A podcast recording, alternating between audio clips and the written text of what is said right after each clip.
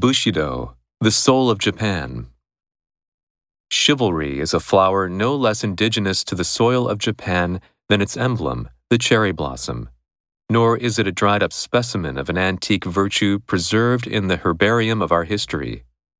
It is still a living object of power and beauty among us, and if it assumes no tangible shape or form, it not the less scents the moral atmosphere and makes us aware that we are still under its potent spell. The conditions of society which brought it forth and nourished it have long disappeared.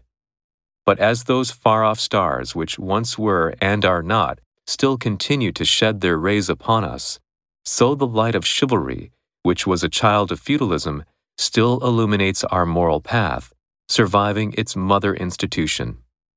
It is a pleasure to me to reflect upon this subject in the language of Burke, who uttered the well known touching eulogy over the neglected bier of its European prototype.